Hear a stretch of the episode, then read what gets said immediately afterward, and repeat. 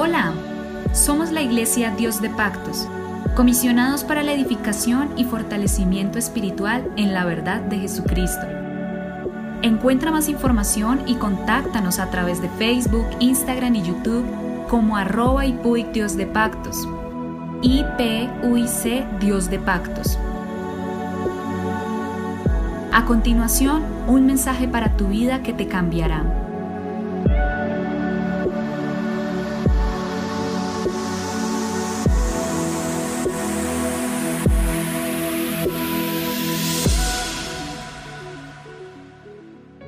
El Señor Jesucristo les bendiga.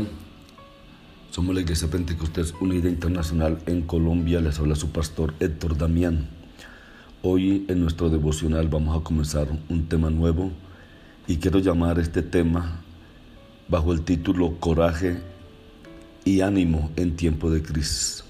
Voy a referirme al Evangelio de San Mateo capítulo 14 verso 22 al 34. Permíteme, lo leo completo Dice la palabra del Señor que enseguida Jesús hizo a sus discípulos entrar en la barca e ir delante de él a la otra ribera, entre tanto que él despedía a la multitud. Despedida la multitud subió al monte a orar aparte, y cuando llegó la noche estaba allí solo.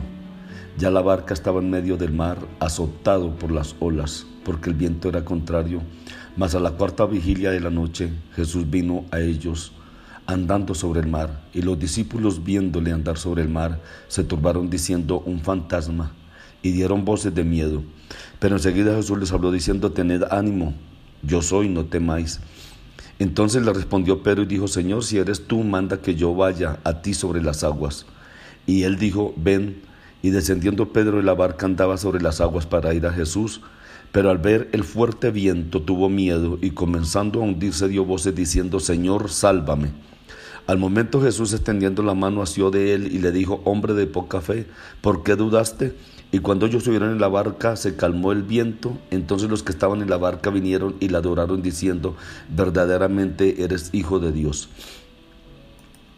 Cuando estudiamos un milagro muchas veces nos damos cuenta de que aunque hay elementos sin duda extraordinarios, muy a menudo hay varios elementos que también son inexplicables desde el punto de vista humano. En este caso los fenómenos milagrosos son, primero, un viento muy fuerte e inesperado que sin duda es parte del plan perfecto de Dios. Segundo, el hecho de que Jesucristo les pueda ver a una gran distancia en medio de la noche. Tercero, el hecho de que Jesucristo camina sobre el mar. Cuarto, el hecho de que Pedro camina sobre el mar. Quinto, el hecho de que Jesucristo parado sobre el mar puede sostener el peso de Pedro, y sexto la inmediata calma del viento, y séptimo la barca llegando inmediatamente a su destino. En este pasaje el Señor Jesucristo habiendo acabado con el milagro de la multiplicación de los panes y los peces, el Evangelio de Mateo nos dice que enseguida Jesús hizo a sus discípulos entrar en la barca e ir delante de él a la otra ribera entre tanto que él despedía a la multitud. Yo puedo entender todo momento, toda vez que el Señor hace algo, siempre Él tiene un propósito. Y lo primero que vemos aquí es que el Señor vino en el momento justo en medio de la crisis, como hemos leído en este pasaje. Muchas veces cuando uno está pasando pruebas, hay una vocecita que retumba en el oído de parte del enemigo que nos dice, ¿dónde está Dios? ¿Dónde están los hermanos? ¿Dónde está la iglesia? ¿Dónde está el pastor? ¿Dónde están las promesas bíblicas? ¿Dónde está y dónde está y dónde está? Cantidad de voces en nuestra mente como tratando de culpar absolutamente a todo el mundo de nuestra tristeza, nuestro problema y nuestras congojas. Este pasaje nos demuestra una vez más que el Señor Jesucristo siempre viene en el momento justo, en el momento donde lo estamos necesitando. Y que el Señor nunca nos ha dejado solos, sino que Él siempre está atento a todas nuestras necesidades y nuestras dificultades. Quiero hacer énfasis inmediatamente en algo muy importante. Dice que la barca ya quedaba a gran distancia de la tierra azotada por las olas porque el viento era contrario. Y dice en el verso 48 que viendo que ellos se fatigaban remando porque el viento les era contraria, en otras palabras, el Señor los estaba viendo.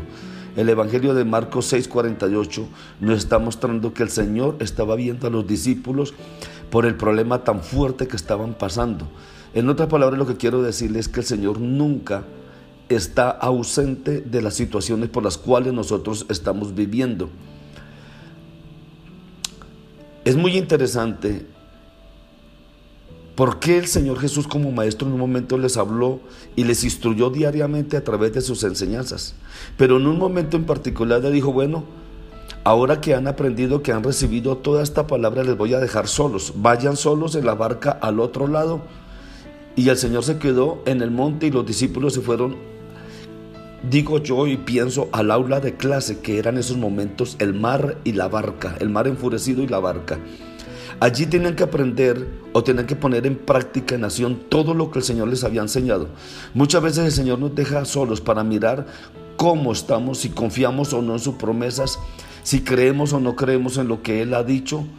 Pero lo único que sé es que el Señor siempre está ahí y está atento a todo lo que está pasando y nunca va a dejar que la barca se hunda. Por un momento parece que estamos solos. Esto es lo primero que tenemos que ver. Hay momentos donde pareciera que estamos solos. Este momento es para poner por obra todo lo que hemos aprendido. Si confiamos en esta palabra o si no confiamos, si confiamos en las promesas de Dios o no confiamos. Porque la fe necesita que nosotros aprendamos a utilizarla. La fe, lo que nosotros hemos recibido de Dios, tenemos que ponerlo por obra. No es solamente teoría, tiene que ser práctica. Es por eso que debemos aprender a confiar en Dios en medio de las crisis, en medio de las necesidades. Todo todos los días de nuestra vida. No flaquear, no dudar absolutamente nada de lo que Dios pueda hacer. Dios siempre está mirándole en medio de la crisis. Por eso estoy diciendo que el Señor estaba mirando la fatiga, la desesperación, la angustia, estaba mirando lo enfurecido del mar y Él no iba a dejar solos a los discípulos. Hay tiempo cuando te sentirás solo, que estás pasando una tormenta personal horrible, que parece que estuvieses solo en medio de esa tormenta. También hay momentos que pareciera que Dios nos dejara solos para ver cómo actuamos en las diferentes circunstancias de la vida. Entonces vienen los problemas en lo financiero, en lo emocional, en la salud, en el trabajo y uno comienza a aprender a reaccionar frente a esos asuntos.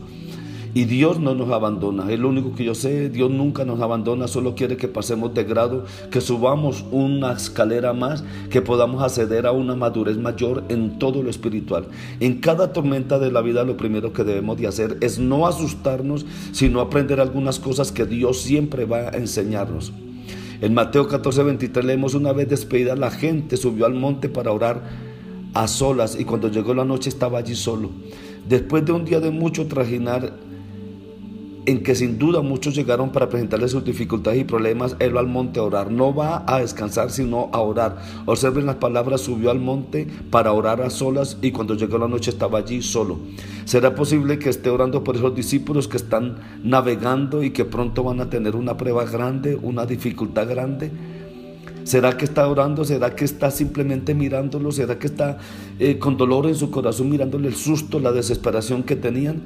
Yo creo, amados hermanos, que el Señor siempre está atento a nuestras dificultades, nunca nos deja solos, Él siempre está listo para extender la mano, jamás se despreocupa de nuestro dolor, de nuestra tristeza, de nuestra lágrima, de nuestra angustia, de nuestra desesperación, de nuestro dolor, de nuestro desamparo. Él nunca está ausente, siempre está ahí. Él estaba en la cumbre del monte orando, pero estaba mirándolos y conocía la desesperación, la angustia, la, la, tormenta, la estaba mirando, estaba atento a toda esta situación y Él no los iba a dejar solos, Él los iba a auxiliar y así el Señor no nos va a dejar solos, el Señor nos va a auxiliar. No se desespere, no se angustie en medio de la prueba. Dios está mirándole a ver usted qué va a hacer. Haga lo correcto, siga creyendo, haga lo correcto, siga confiando y el barco no se hundirá porque Dios está ahí. El Señor está con usted en el nombre de Jesucristo. Su salud, su cuerpo, su vida, su economía, su paz, su hogar, todo Dios lo está guardando bajo el poder de su bendita sangre. Dios le bendiga. Mañana continuamos con este devocional. Mañana continuamos con esta enseñanza.